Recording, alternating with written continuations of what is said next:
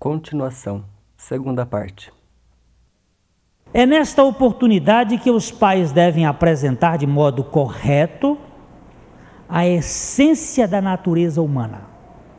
Mostrar a criança. Por que você está birrenta assim? Sabe por quê?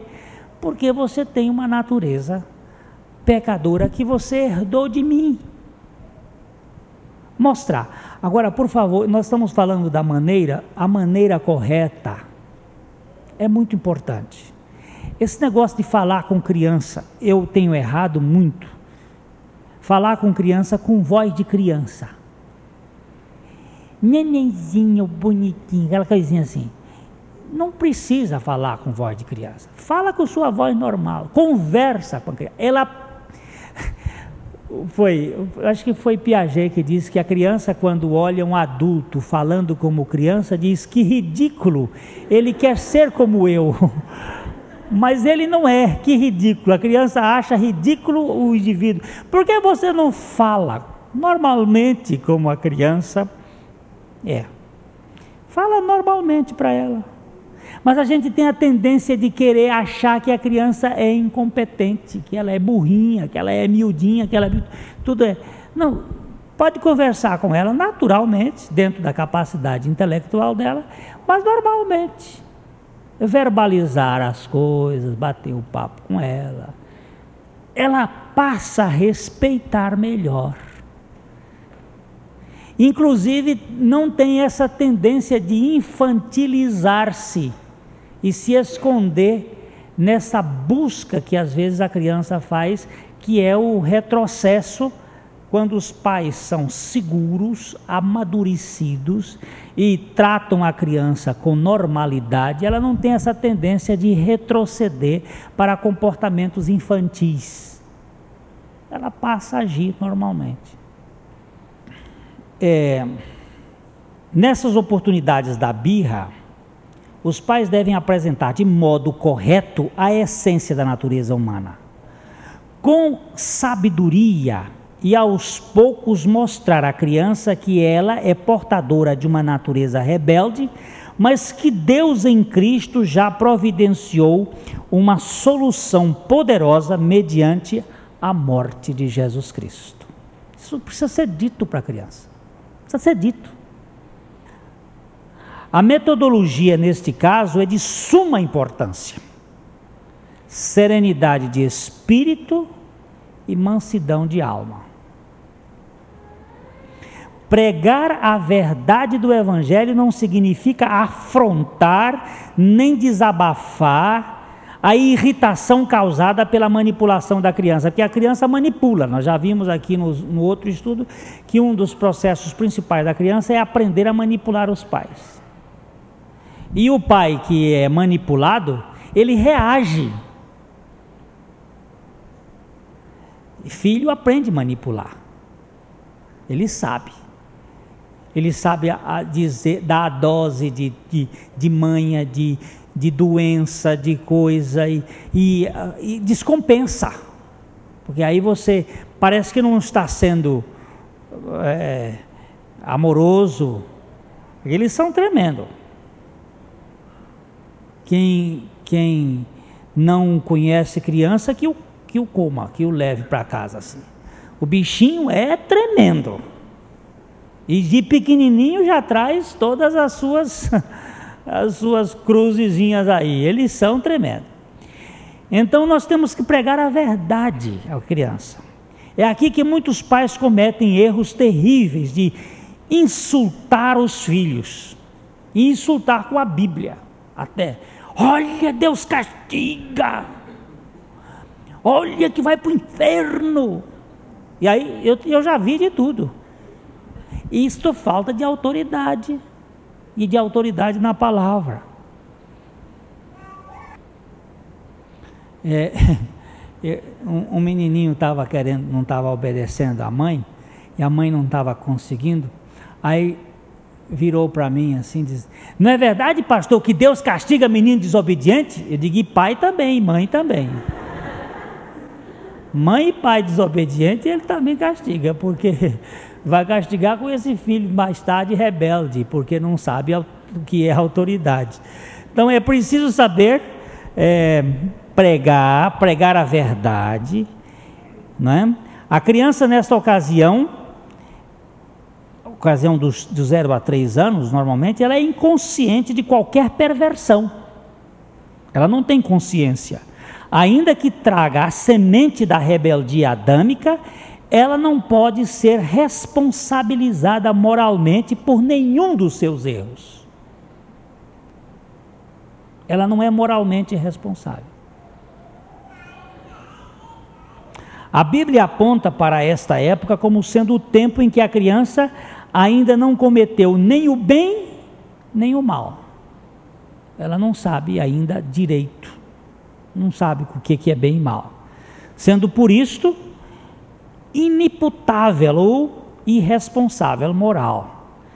Pregar a verdade do Evangelho a uma criança de colo não significa injuriá-la ou apresentar uma mensagem de condenação, mas afirmar o poder da graça de Deus para transformar sua natureza rebelde no momento oportuno, já anunciando e crendo que a palavra vai fazer essa obra.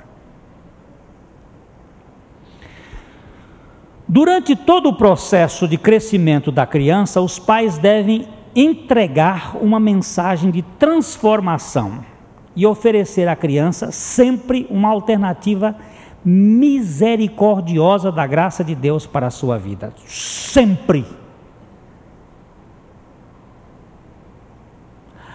A mensagem não é mensagem de condenação, mas de salvação. Mostrar que há uma natureza perversa ali, mas existe uma salvação e uma saída aqui.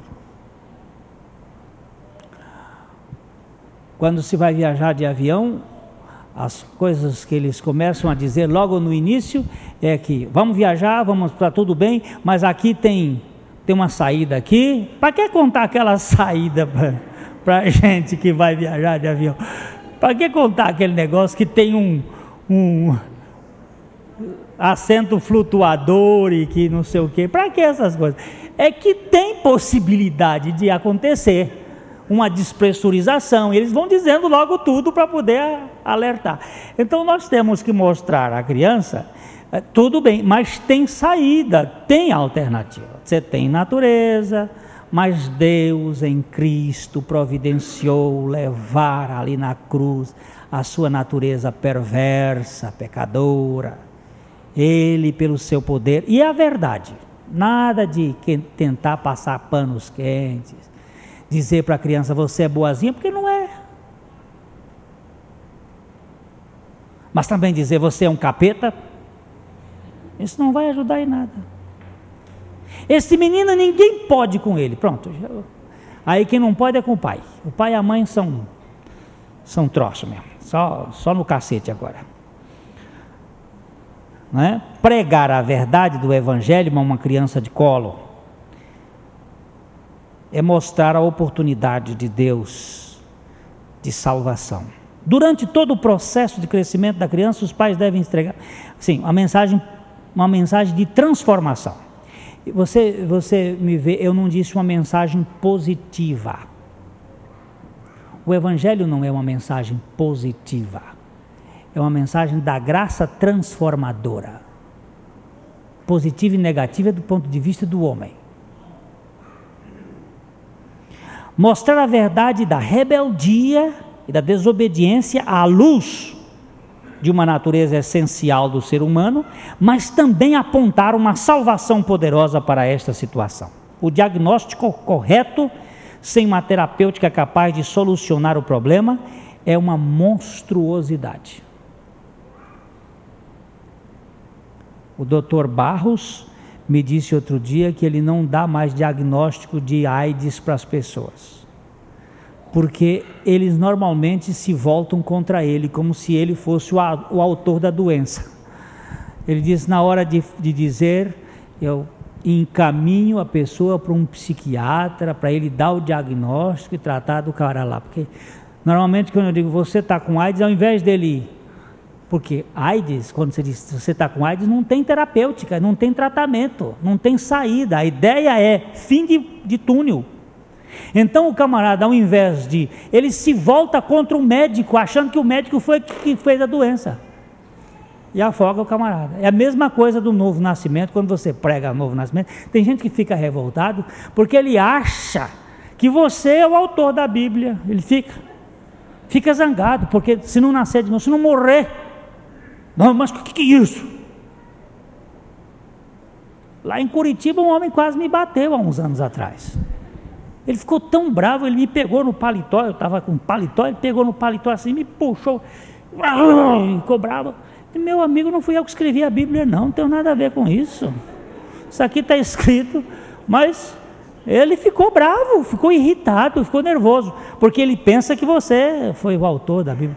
É o mesmo lado, mas você tem que dizer para a criança, mostrar para ela que tem saída. Que tem saída que Jesus Cristo levou ali na cruz não foi, não foi uma brincadeira que ele veio fazer aqui na terra. E que este é o caminho. Estender a solução sem demonstrar o problema causa pouco interesse. Você mostrar para uma pessoa, é, por exemplo, que tem remédio de câncer, quando ela não tem câncer, não tem muita, ele não vai se interessar muito. Então você tem que juntar as duas coisas: patentear a gravidade do problema e apresentar a solução correta e o método de Deus. Como é que isso funciona? Então, tem aqui uma, uma situação, mas tem aqui uma saída. Nada de mentiras. Nada de mentiras. Só a verdade pode libertar o ser humano. Foi o que Jesus disse em João 8,32. E conhecereis a verdade, e a verdade vos libertará. É, conhecereis a verdade. Alguém já disse que uma meia-verdade é frequentemente uma grande mentira. E é mais fácil, digo, e é mais difícil esmagar uma meia mentira do que uma mentira completa. É mais difícil você destruir uma meia mentira do que uma mentira logo por toda. Então, só a verdade nos interessa. E só a verdade de Deus é verdade absoluta prega a palavra de Deus ou pregar a palavra de Deus para uma criança é estar ancorado na certeza absoluta. Eu não estou aqui em cima de teorias.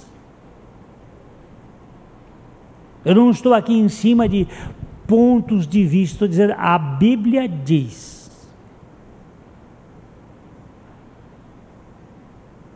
Não estou afirmando nada. A Bíblia, a palavra de Deus afirma.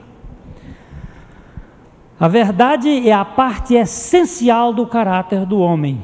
Assim, a formação da verdade é o ponto capital da educação. Só a verdade pode libertar.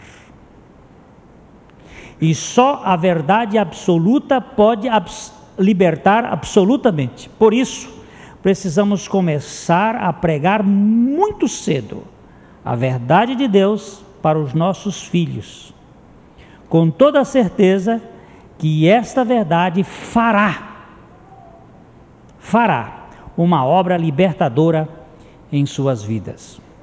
Contudo, devemos pregá-la sob os auspícios da nossa experiência. Porque depois alguém ainda vai dizer, o filho vai dizer assim: escuta, pai, você está dizendo mas você não vive. O exemplo ainda continua sendo o melhor método de educação. Um grama de exemplo vale muito mais do que uma tonelada de palavras. Falar a verdade sem praticá-la é mais nocivo do que imaginamos. A hipocrisia é muito mais perigosa do que a autenticidade perversa. É preferível um homem perverso ao extremo na sua autenticidade do que um hipócrita.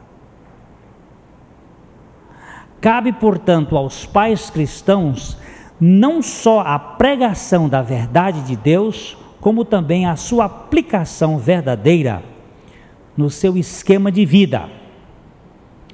Vamos dar uma olhadinha agora aqui em alguns textos. Primeiro, Deuteronômio, capítulo 6. Vamos começar com o verso 5. Amarás, pois, o Senhor teu Deus de todo o teu coração, de toda a tua alma e de toda a tua força. Estas palavras que hoje te ordeno estão no teu coração, Olha estarão bem. no teu coração. Veja bem. Ele começa a colocar aqui dizendo: Amarás, amarás o Senhor teu Deus com todo o teu coração com toda a tua alma e de toda a tua força. E estas palavras estarão no teu coração. Tá? Tá. Agora, verso 7. Tu as inculcarás a teus filhos, e delas falarás assentado em tua casa, e andando pelo caminho, e ao deitar-se e ao levantar-se. Agora vamos aqui. Inculcar. O que é inculcar? Hein? Inculcar. Hum? colocar dentro da cuca, né? É enfiar. Não é por uma por uma força não, mas fazer entrar esta palavra em quatro ocasiões. Veja quais são as quatro ocasiões. Primeiro, primeiro, assentado na tua casa. Segundo, andando pelo caminho. Terceiro, ao deitar-se e ao levantar-se. Que momentos são estes? Deixa eu ver agora, que momentos são estes? Quatro momentos. Deixa eu ver se alguém descobre que momentos são estes. Sim, mas não, ele, está, ele não está dizendo na hora do trabalho. Não está dizendo. Ele diz: quando sentares na tua casa, quando andares no caminho, quando fores deitar e quando te levantares. Não disse que era durante a noite no sono, nem na hora do trabalho. Que hora é esta? É todo o período do relacionamento que você tem com ele. Mas ele diz primeiro, inculca, você vai colocar no teu coração e depois você vai mostrar isto na vida. Quando você anda, quando você senta, quando você deita e quando você levanta. E junto com ele. Vamos chamar aqui o período do lazer, ou que não é o trabalho, é a relação Hã? o convívio com Ele. Mas nós temos que dizer, o nosso mundo está tão agitado, né? Eu sofro deste mal. Nós temos tanta coisa para aprender, tanta televisão para ver, tanta coisa e que dê tempo para ficar sentado, conversando mas inculcando estes princípios da palavra de Deus. No verso 8, né? Também as atarás como sinal na tua mão e te serão por frontal entre os teus olhos. E as escreverás nos umbrais de tua casa e nas tuas portas. Ele disse: Você vai colocar esses, esses mandamentos até na mão. Eram dez dedos, eram dez mandamentos. E vai colocar como viseira diante dos teus olhos. Alguns casos eles punham uma franja no meio da testa com dez tiras para lembrar destes mandamentos. E elas ficavam penduradas em cima dos olhos. Era para a pessoa não se esquecer. Princípios fundamentais. Salmo 78. Vamos começar com o verso 1, ainda até o verso talvez 7. Escutai, povo meu, a minha lei, prestai ouvidos às palavras da minha boca. Essa expressão aqui me chama a atenção. Inclinai os vossos ouvidos às palavras da minha boca. Verso 2: Abrirei os meus lábios em parábolas e publicarei enigmas dos tempos antigos. O que ouvimos e aprendemos, o que nos contaram nossos pais, não o encobriremos a seus filhos, contaremos à vindoura geração os louvores do Senhor e o seu poder e as maravilhas que fez. Ele estabeleceu um testemunho em Jacó e instruiu uma lei em Israel, e, ordenou a nossos pais que os transmitissem a seus filhos, a fim de que a nova geração os conhecesse.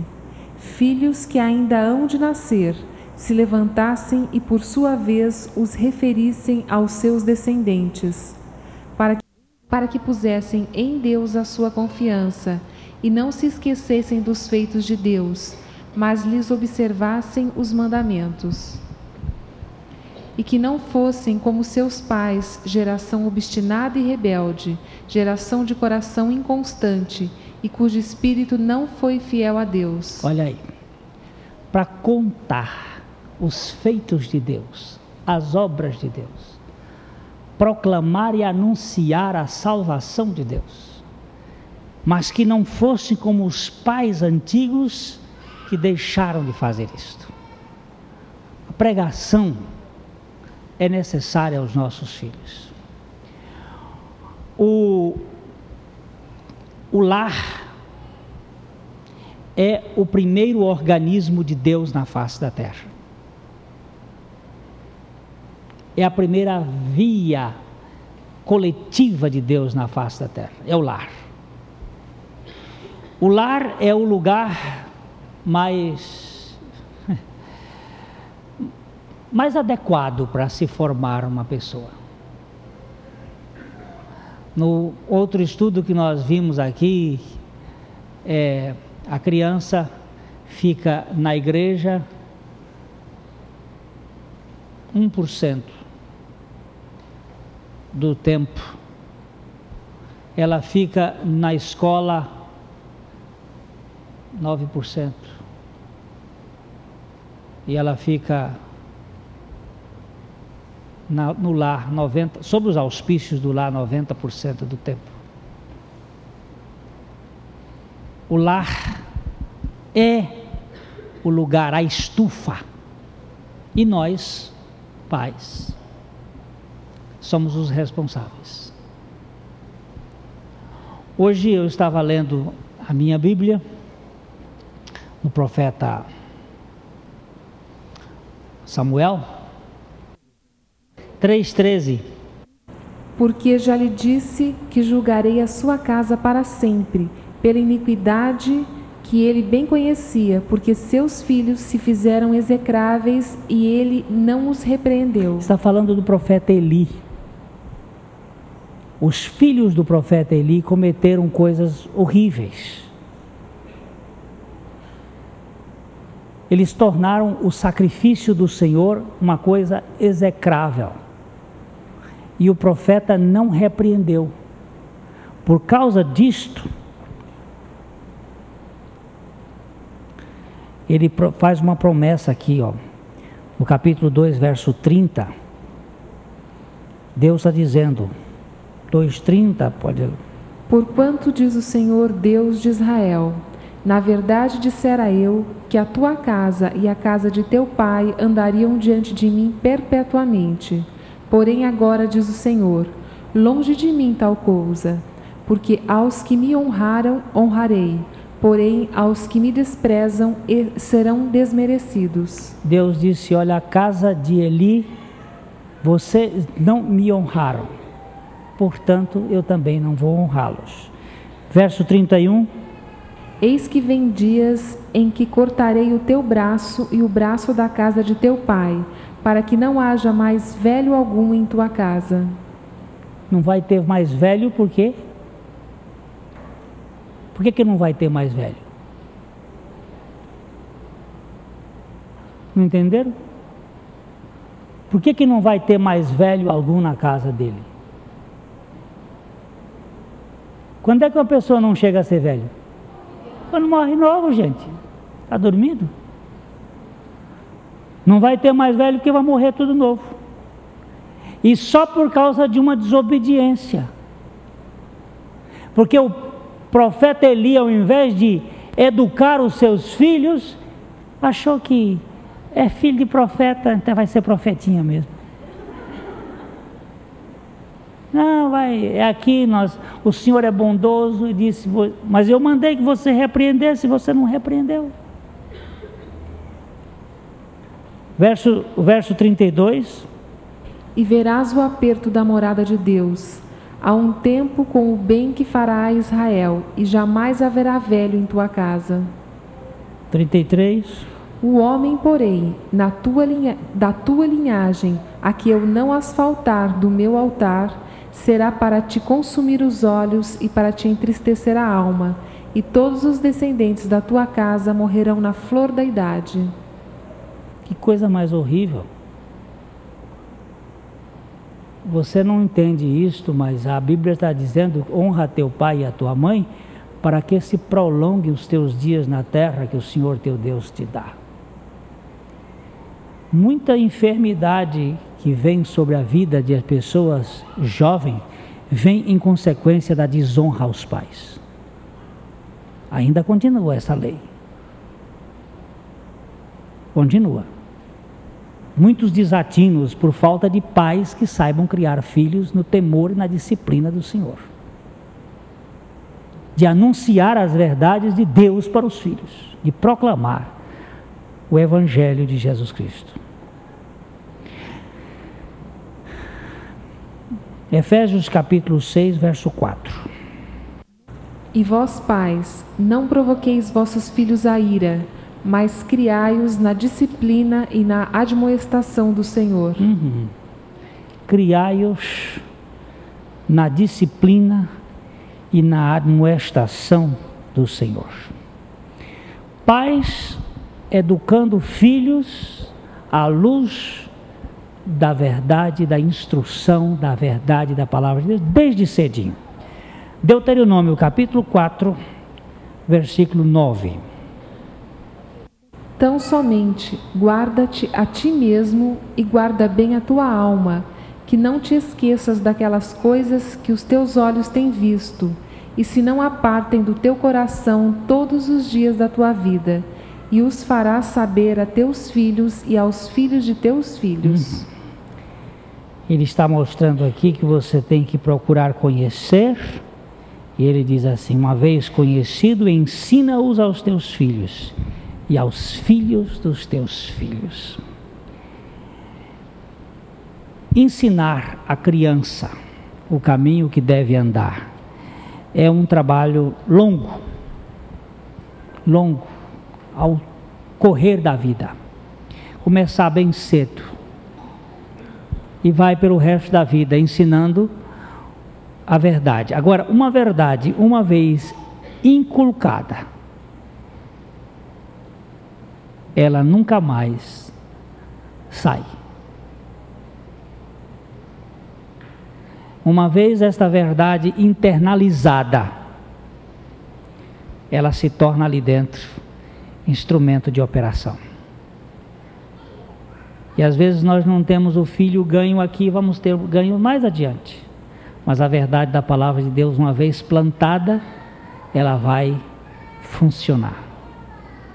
E uma coisa linda, mas muito linda, quando o meu primeiro filho nasceu, o nosso primeiro filho nasceu. Minha esposa está aqui. Nós recebemos uma carta do pastor Abuchaim, uma carta muito preciosa, e nesta carta ele citava Isaías 54, 13, versão corrigida. A, a corrigida dizia: Todos os teus filhos serão discípulos do Senhor, e a paz dos teus filhos será abundante. Discípulos do Senhor só podem ser aqueles a quem nós pregamos a palavra. Com com mansidão, com brandura e com fé, crendo que o Deus da palavra, que tem palavra, faz executar a sua palavra no coração dos nossos filhos. Eu tenho três que os espero ver com toda certeza na glória do meu Deus.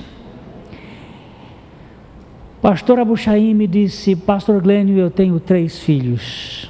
Dois já estão no Senhor, mas um não. É pastor. Mas ser pastor não significa nada. Tem muito pastor pastando.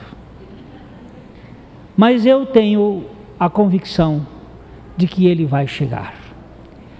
Porque ele foi entregue ao Senhor na base da promessa da Sua palavra. E eu lhe tenho pregado hoje a palavra. Ele disse: No meu tempo, que eu era pai deles pequeno, eu fui um tirano.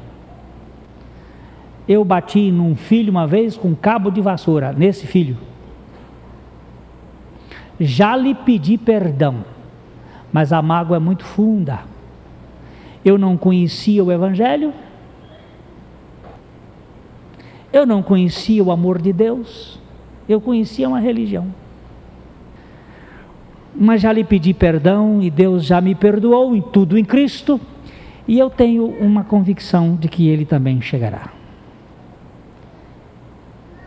E ele está indo para baixo. Mas todo o alicerce é para baixo, para depois começar a construir.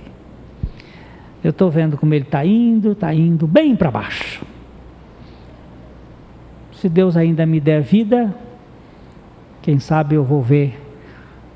O pastor Buxaim não viu, mas eu vou vê-lo para a glória dele transformado. E os nossos? Aqueles que nós já erramos, só quem sabe consertar é Deus. Nós não sabemos consertar nada, mas Deus sabe. Se cometemos alguns erros, e certamente que todos nós já cometemos erros, por que não pedir perdão aos nossos filhos pelos erros que cometemos? E por que não entregá-los ao Senhor da graça para que o Senhor faça deles filhos, segundo o seu propósito, como discípulos do Senhor? Então nós temos que entender, amados, que daqui para frente temos que continuar a pregar. Não querer convencer os nossos filhos na base de Bíblia Olha, porque a palavra, isso aí não funciona. É anunciar as virtudes daquele que nos chamou das trevas para a sua maravilhosa luz. Não é amedrontar os nossos filhos, não é provocá-los, não é criar discussão, não é nada disso. É anunciar, sempre que oportuno. E uma coisa que eu quero chamar a atenção aqui: nunca seja inconveniente pregação não precisa, principalmente para filho rebelde, quando ele está rebelde, não fica sendo inconveniente com o filho. Veja a oportunidade, fale pouco, Anuncie a palavra, mostre a palavra. Não tente convencer e não seja chato ou chata. Que é muito comum mãe ser chata nessa hora porque quer a salvação do filho a todo custo e pensa que ela que vai salvar. E começa a implicar e ficar pegando no pé. Aí piora a situação, demora mais. Ou Deus me faça não ser chato, por isso eu vou acabar. É para não ser chato. Eu sei que a gente quando fala demais fica chato. E eu já sou tendente de ser chato, então. Graças a Deus pela palavra, porque ela é viva e eficaz. E ela não volta vazia, mas faz o que apraz ao Senhor. É, foi da nossa vontade, desde o começo desses estudos, buscar orientação do Senhor para que a gente ensinasse os nossos filhos. E a gente tem visto desde, desde o primeiro e até agora a importância do nosso exemplo, a importância da nossa vida ser uma vida de testemunho, uma vida onde Cristo é manifesta e onde a nossa morte é levada dia a dia. Nós, irmãos, não vamos negar, nós passamos por dificuldades na criação dos nossos filhos. Temos noites sem dormir. Temos momentos de irritação, temos momentos de falta de paciência, temos falta de sabedoria, falamos na hora imprópria, mas nós vimos nesse estudo que há uma pessoa que pode nos ajudar, que é plena de sabedoria, e essa pessoa é o Senhor Jesus Cristo. Nós podemos recorrer a Ele, porque Ele é aquele que diz que estaria todos os dias conosco, até a consumação dos séculos. Amém? Vamos orar ao Senhor. Meu Pai, nós queremos te engrandecer nesse momento. Te louvar porque o Senhor é aquele que tem cuidado de nós como as meninas dos, da menina dos teus próprios olhos, Pai. Te louvar, Pai, porque o Senhor disse que nós não teríamos necessidade que ninguém nos ensine, porque o teu Espírito Santo iria nos ensinar. Te louvamos porque o Senhor capacitou os teus filhos para estarem conosco, meu Pai, falando da experiência deles com os seus filhos e da experiência que eles têm tido com o Senhor e falando da tua palavra que nos edifica, que nos exorta e nos admoesta. Pai, nós te louvamos por essa oportunidade. Também, Pai, queremos colocar diante do Senhor a nossa incapacidade e clamar ao Senhor Jesus Cristo que venha se manifestar em nós nos momentos da nossa necessidade, para que se cumpra em nós a tua palavra que, que diz que quando somos fracos, aí é que somos fortes. Pai, nós te louvamos por cada pessoa que está aqui. E, Pai, se alguém ainda não tem a convicção da sua morte e ressurreição juntamente com Cristo, Pai, nós pedimos ao Teu Espírito Santo que convença-os do pecado, da justiça e do juízo, e que o Senhor, pela Sua bondade, conduza ao arrependimento, Pai. Te bendizemos, Pai, e te agradecemos no nome de Jesus. Amém.